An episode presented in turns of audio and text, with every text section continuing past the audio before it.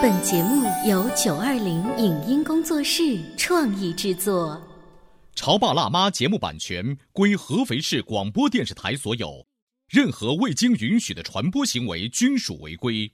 欢迎与九二零影音工作室沟通合作事宜，电话零五五幺六三五零九三五六。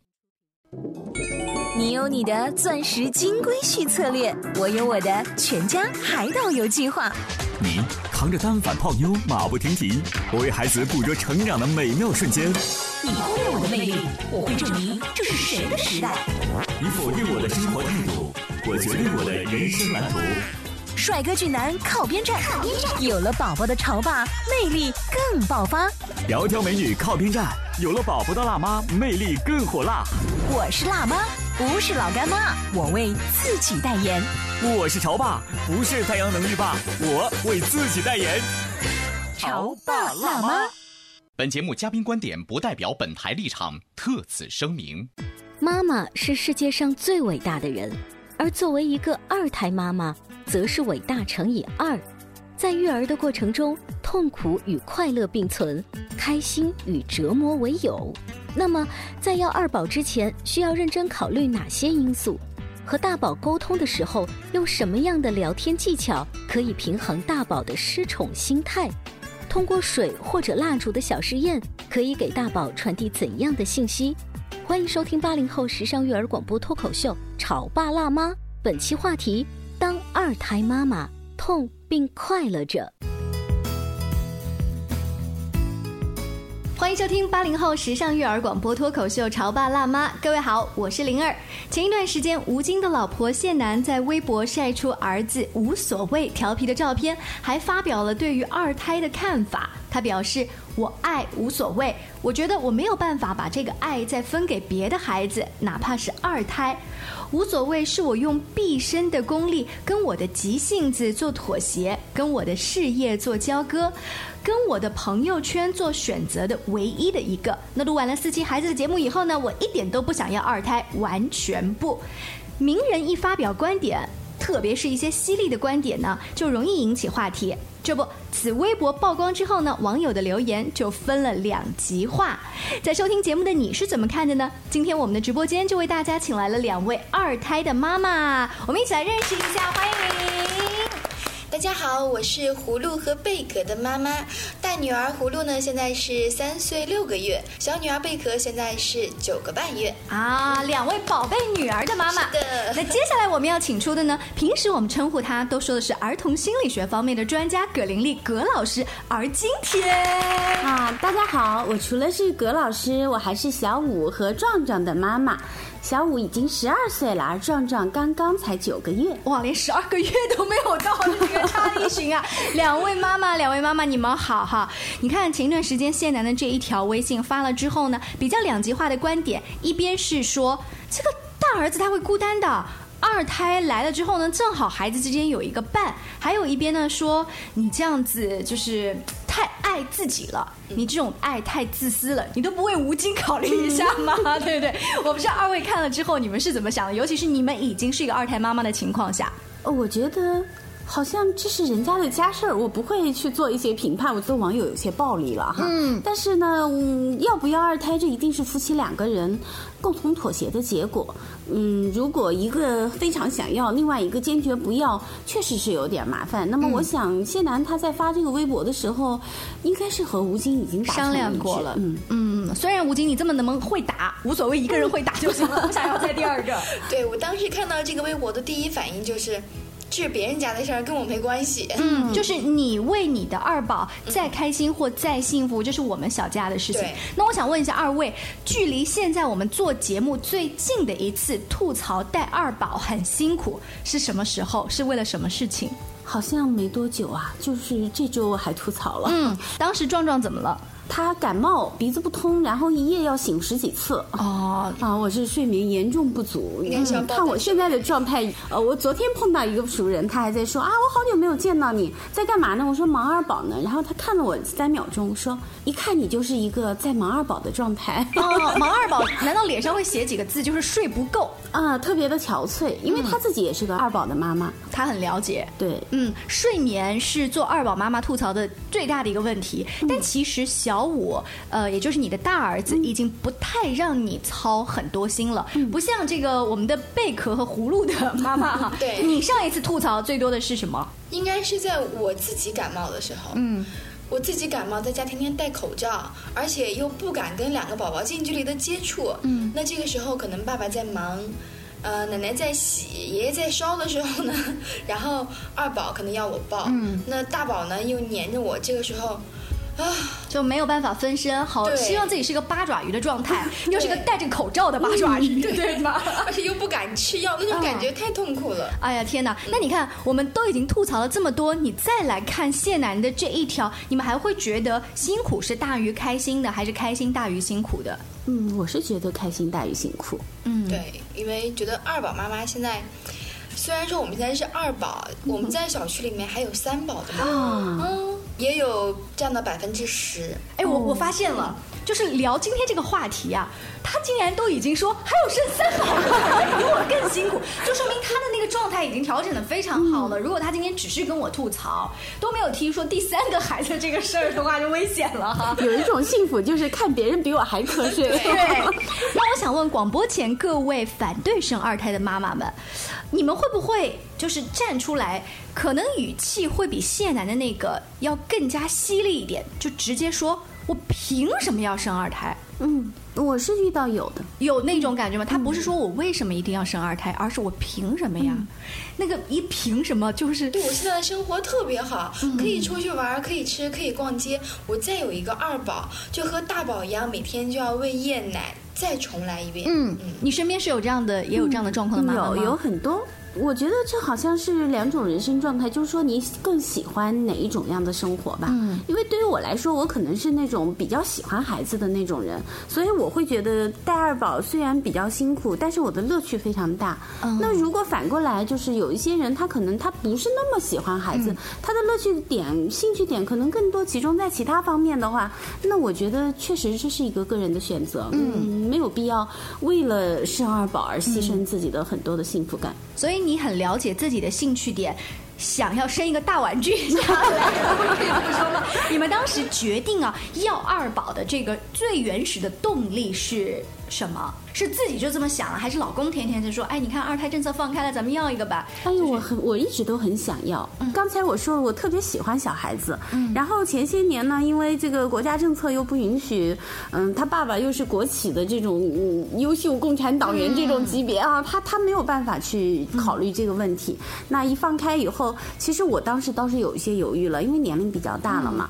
我虽然想了很多年没有付诸实施，但是呃，真的放开以后，我反而纠结了，就是到这个年龄再要一个孩子，很多的嗯不确定的因素啊，就会风险会大了很多。嗯，老人的身体啊，还有自己的身体啊，还有孩子的健康啊等等。你看你刚才说的所有的担心的这些事情，随着你犹豫的这几年，它只会状况越来越复杂，对，是的。所以你不要到最后跟我讲是一个意外啊！意外在这里，意外在这里。啊！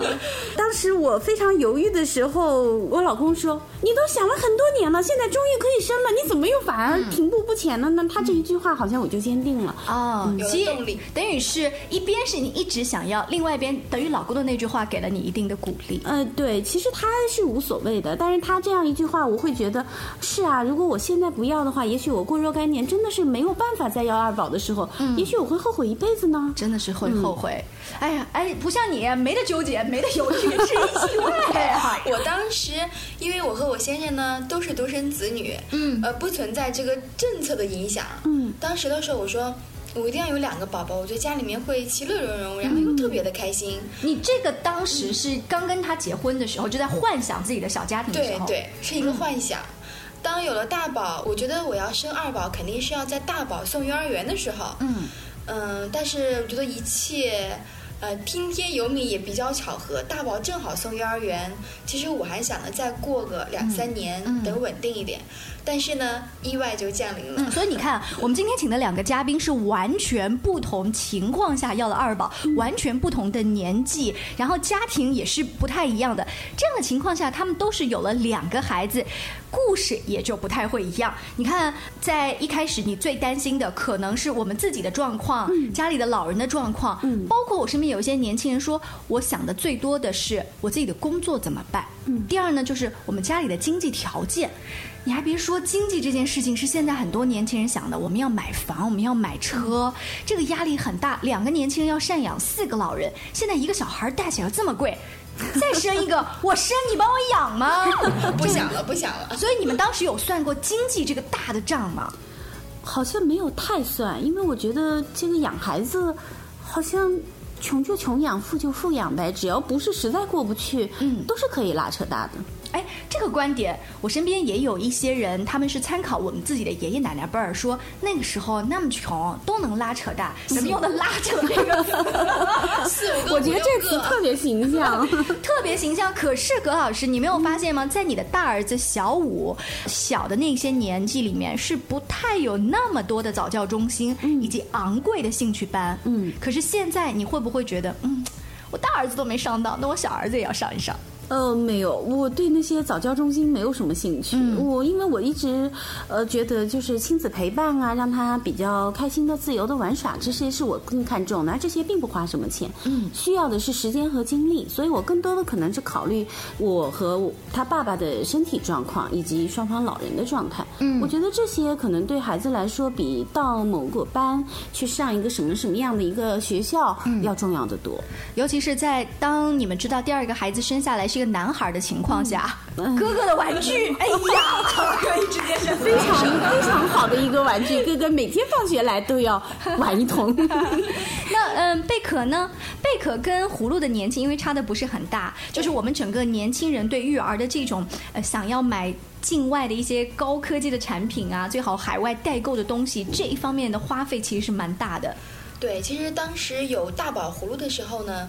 我的一观念在家里面就是买买买，嗯，所以我觉得现在买的挺对的。二宝接着用，都是女孩子，哎，这个特别省啊，两个差的又不太多，然后又是同一性别的，我觉得挺好。其实我没有太考虑经济，也是因为我养大宝确实经济压力不太大。嗯，因为虽然是我的大宝，但是我的小外甥比大宝要只大三四岁，嗯，所以大宝的衣服一直是捡哥哥的。哦啊，就是我们并不会觉得这样子捡哥哥的就让他穿的很寒酸。我有这样的心理哦，就包括我前些日子我在整理二宝的小衣服，因为他必须全部都买新的。我还跟大宝在开玩笑，我说你看老大穿旧的，老二倒是全部要买新的。结果大宝跟我说，这有什么呢？我觉得我穿哥哥的衣服比我买新的还开心，因为他跟他哥哥特别好，他可能更想穿哥哥的衣服，对他特别崇拜哥哥。我跟哥哥穿的是一样的，有这个想法。今天我们请到的两位妈妈呢，他们会从不同的角度，虽然说呃家庭的生活情况是不太一样的，但是同说来二宝的故事，你看听上去都是充满了这种温馨的小细节跟我们分享。可是别忘了，家里面有大宝之后会不会有矛盾呢？不要说十二岁的小五和三岁的姐姐小葫芦，他们会遇到什么样的抓狂的事情呢？稍微休息一下，广告之后接着聊。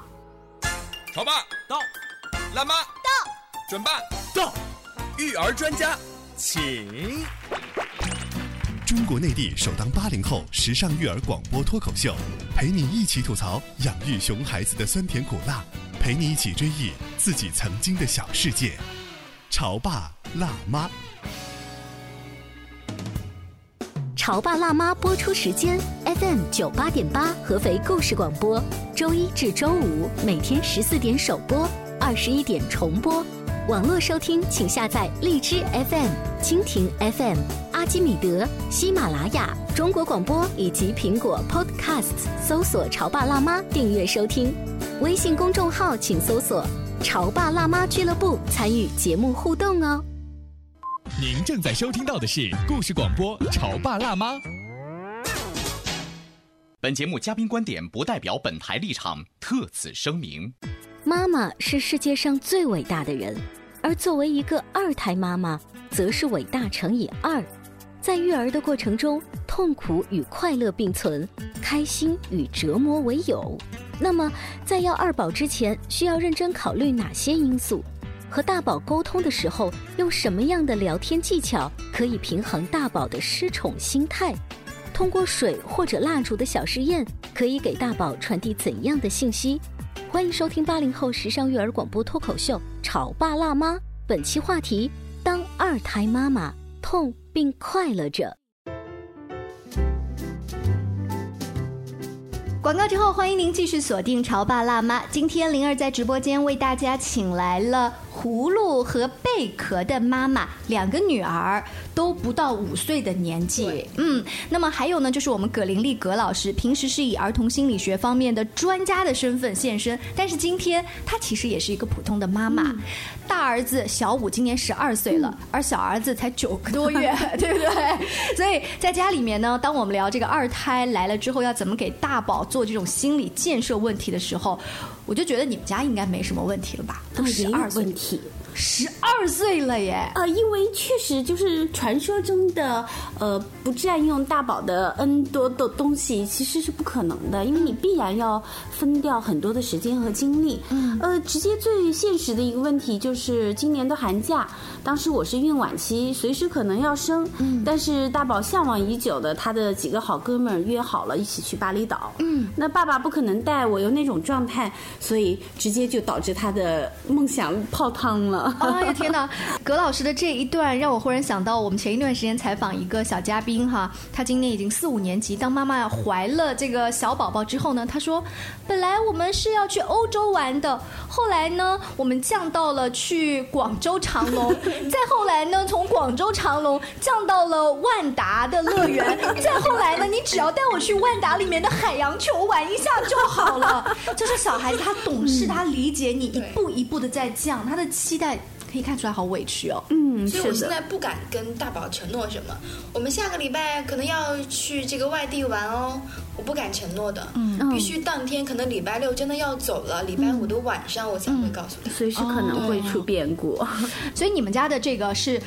是葛老师平时要处理的这样子的大宝和二宝的这种矛盾问题，所以葛老师，当你去帮别人的个人案例做了那么多分析之后，再来看自己家的大宝，可能也就是偶尔的心情失落一下，我不能带你去巴厘岛玩，但是你后来会跟他说什么作为补偿的呃话吗？呃，我也没有。我会告诉他，这是我们家庭共同的一个决定。呃，我们要了这么一个宝宝，虽然你是 完全被动的卷入的，但是这是我们需要共同承担的。那么这个宝宝出生以后，我们需要共同为他付出一些东西，同时我们也会收获很多东西。他当时并不理解，嗯，他会有一些委屈，但是因为毕竟已经大了嘛，他说他也可以去理解爸爸妈妈的这些困难。但是随着二宝慢慢的长大，越来越可爱，呃，小五就上个月。他还发表了一通感慨，他说：“妈妈，我们家要二宝这个决定简直是太英明伟大了，因为他实在是太可爱了。他把它当做一个玩具的心态，所以他为了照顾弟弟，为了玩这个大玩具，他做了什么样的努力吗？比如平时帮着弟弟要去洗澡，或者是呃去换尿不湿之类的啊，会有。呃，洗澡我不敢让他洗，但是我会有的时候会让他看一会儿啊，或者是比如说在弟弟拉粑粑的时候。”后啊，一开始他是一百分的嫌弃哈，我我和他两个人在家，我就会说快来给弟弟擦屁屁。嗯，然后一开始他是捏着鼻子过来的，三次以后他比他爸爸都熟练，然后不用我说他就过来了，闻着味儿就来了哈。你看十二岁的哥哥还是很顶用的，你们家呢大女儿三岁多顶什么用啊？能干嘛？别说，呃，小葫芦它虽然小，但是它确实比同龄的小朋友会懂事略早一点。嗯，好在我很庆幸大女儿。很友善，很有爱。嗯，她从小就开始看小贝壳。嗯，比如说我要去洗手间，呃，我要去端饭碗，我说把妹妹看好了，她就会拿一本书坐在床边，来，我来给你讲故事。哦，对，就开始讲故事。但有一件事情是给她自己吓到了，妹妹会爬，但是我们也没有太注意。嗯，呃，妹妹可能是想要去抓姐姐的书，从床上掉下来了。哦啊，对，然后当时听到哇哇大哭，我一听不好。当我进到房间里以后，我当时真的没有看到二宝什么样子，但是我看到葫芦的眼神看着我，哇哇大哭。我说怎么啦，宝宝？嗯不怪我，是妹妹自己掉下来了。对，嗯，他很害怕爸爸和妈妈批评他、对怪罪他，他其实，嗯、还有一种心理，他会很心疼妹妹。嗯嗯，但是又不知道该怎么办。吓到了。哎呀，这样一说的话，我回忆起自己的童年。这也不是我自己回有意回忆的，是老人经常跟我说，那时候你刚刚会走路，家里的小表弟啊，就是在那个小摇篮里，我就是会走路的，就是把那个瓜子儿去喂给弟弟，啊我是好心，对。但是一把就被姑姑给拽过来了，说，哎呀，这个瓜子儿真没看着就就卡进去了，戳着小孩儿啊，所以我弟弟若干年后还跟我说，姐，你差点当年就要了我的命，因为我们当姐姐的是好心的，嗯对不对？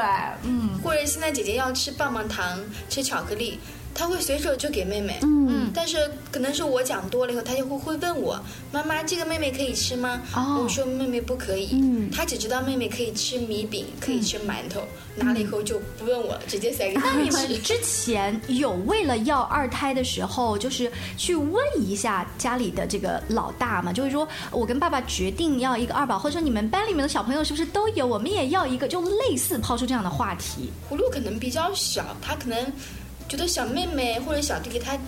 她同意，嗯，哎，好哎，好哎。直到我就是挺着大肚子的时候，天天趴在我肚子上说：“妹妹，妹妹，快点出来！”是这样，可能女孩子的内心还是柔弱。天性的有一种温柔的母爱的东西哈。我们家起初前几年我们逗他的时候，他会说有什么好的呢？对于我有什么好处吗？啊！但是当我们真正决定要的时候，我们是去告知他的，我没有问他，我告诉他我说爸爸妈妈决定要一个孩子，嗯、然后他会说那好吧，你们决定了，那就是你们决定了，我也服从。你刚才提到了一个关键词，叫做告知。嗯，你是用刻意的用这种方法吗？对，因为我觉得我去问他，好像对于他这个年龄来说，他并不真正能够理解到呃生二宝对会给他的生活带来什么，而且我觉得这个生孩子。确实是父母亲自己的事情，所以我没有刻意的去询问他。在您所接触的案例当中，有那一种大宝一听闻。要有个小的来的话，就会说我要怎么怎么怎么怎么样，我离家出走，啊有比较极端的这一种威胁爸爸妈妈。也有这个和年龄段有也有关系，比如说五岁左右吧，这个他可能是一个比较竞争的年龄，这个这个阶段的孩子他会比较敏感。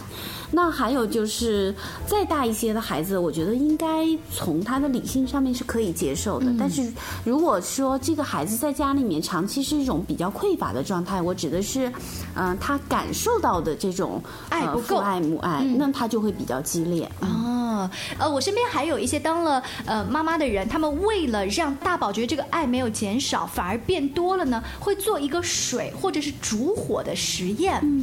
比如说拿两个蜡烛，告诉孩子说：“你看两个蜡烛在一起点燃，有了你，这个小蜡烛是你，爱有没有变少呀？”孩子看得到，没有变少。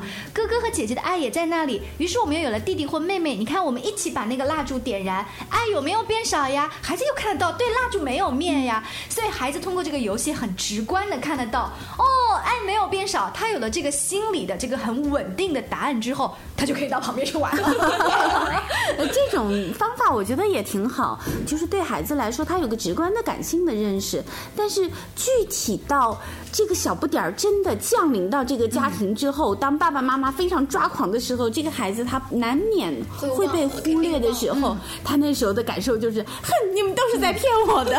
呃，葛老师，你刚刚说，一旦降临了我要抓狂的时候，一定是我一个人没有办法分身的时候，你会提前跟你的家人做出一些什么样的商量？呃，因为我朋友有告诉过我一个经验是说，当大宝跟二宝都来找你闹的时候，先咱们去照顾大宝，因为他记事儿了。对二宝呢，只要喝好了，对吧？就随便交给保姆啊，怎么样，爸爸都可以喂好就行了。就这个时候，你们会做出怎样的选择？我们家可能是因为大宝比较大了，所以他会理解到一些，但是我会呃更多的去留意，我会去主动的去安抚他。哦啊、他几乎没有来骚扰过我。还会说你去看弟弟吧。啊，啊，但是我能够感觉到，因为你妈妈住院，对于他来说有几天看不到妈妈，包括怀孕的时候，他就会说：“那妈妈你会在医院待几天？我每天晚上都见不到你。”那我觉得这对大大宝来说本身就是一个很大的刺激哈。那我回来以后，我就会告诉他，我说：“妈妈现在很困难，妈妈需要你的帮助，所以呃，我现在可能帮不了你。”那么这个时候，大宝他可能理解到，就是妈妈她并不是真的把我忘了，而是妈妈她自顾不暇了。嗯，她能够理解到。提前要跟他说好这些小的细节哈。那如果说你身边的姐妹正在纠结要不要生二宝，两位妈妈给出的三条建议吧。嗯，我们每个人列三条建议。呃，我觉得第一，双方老人一定要身体健康。嗯，如果说有三位老人身体不是很好，就是不能帮到我们的时候。另外一种情况下，你的经济条件允许，可以请阿姨。嗯，这样的话是可以要的。嗯，你的意思是至少要腾出两位人来帮你轮着带孩子。嗯嗯，像我们的工作时间还比较轻松。嗯，如果像大家上班正常的这个朝八晚七这样的妈妈，我觉得有这个不要二宝的这个想法是很正常的。嗯，这是第一条，有人帮你带。第二条呢？呃，第二条，我觉得大宝要上幼儿园，不要上学，不能同时都在身边，搞不定的。妈妈肯定会很苦恼。嗯，呃，第三点。我觉得这个还是要夫妻达成共识。如果说先生非常不想要，等二宝降临的时候，自己又非常痛苦的时候，嗯，这样的话家庭矛盾就会产生。嗯，好像没有提到性别的问题哈。我们来问一下葛老师，就是当我们的大孩子是个儿子的时候，多少内心后面是有压力的。哇，再生个儿子，两个别说调皮了，两套房啊！会不会你们这方面有压力？我可能也是糊里糊涂就这么生。了啊，大宝，因为我前面说了，他好像没有花太多的钱，所以我在想，呃，那会儿我就是想再生一个宝宝，再生一个宝宝。至于男孩女孩，我倒真没有多想，也没有关系了啊。对我更多的建议就是，大家夫妻之间一定要一致，嗯，千万不要通过生一个孩子来挽救你的婚姻，一定要在婚姻非常平顺、夫妻非常一致的情况下再要这个孩子。呃，葛老师提到这个呢，就正好是现代婚姻当中，且不说七年之痒，我。觉得七年可能会更会提前的时候，感情出现了问题，他希望通过二宝来挽救，在你看来是大大不可的。嗯，不可以，一定不可以。第二条呢？呃，第二条也是我很同意，就是双方的老人一定要健康。呃，因为像我的年龄比较大，我的父母和婆婆岁数也大了，不指望他们能帮你，至少他们不要让你去照顾。哦，啊，这个是第二条。第三条就是你不要因为外界的压力而生二宝。嗯，啊，有很多就是刚才灵儿说的，呃。呃，是不是因为前面有了一个儿子，想要一个女儿，或者有了女儿想要一个儿子，或者说老人都催着我们生？呃，你要问问自己的内心，究竟是你要这个孩子，你们夫妻要这个孩子，还是你为了完成某种任务要？如果是前者没有问题，如果是后者，那么就要三思而后行。刚才两位嘉宾给的六条建议当中，虽然有部分重合，但是多少再结合你自己家里面的情况，都会给心里面其实有一个评分表。这个答案也只有你自己知道。所以今天晚上呢，好好跟家人，包括你的大儿子、大女儿商量一下吧，开一个家庭会议啊。非常感谢葛老师，还有葫芦和贝壳的妈妈做客我们直播间。更多关于育儿的有趣话题，大家也可以关注微信公众号“潮爸辣妈俱乐部”。下期见，拜拜，拜拜。以上节目由九二零影音工作室创意制作，感谢您的收听。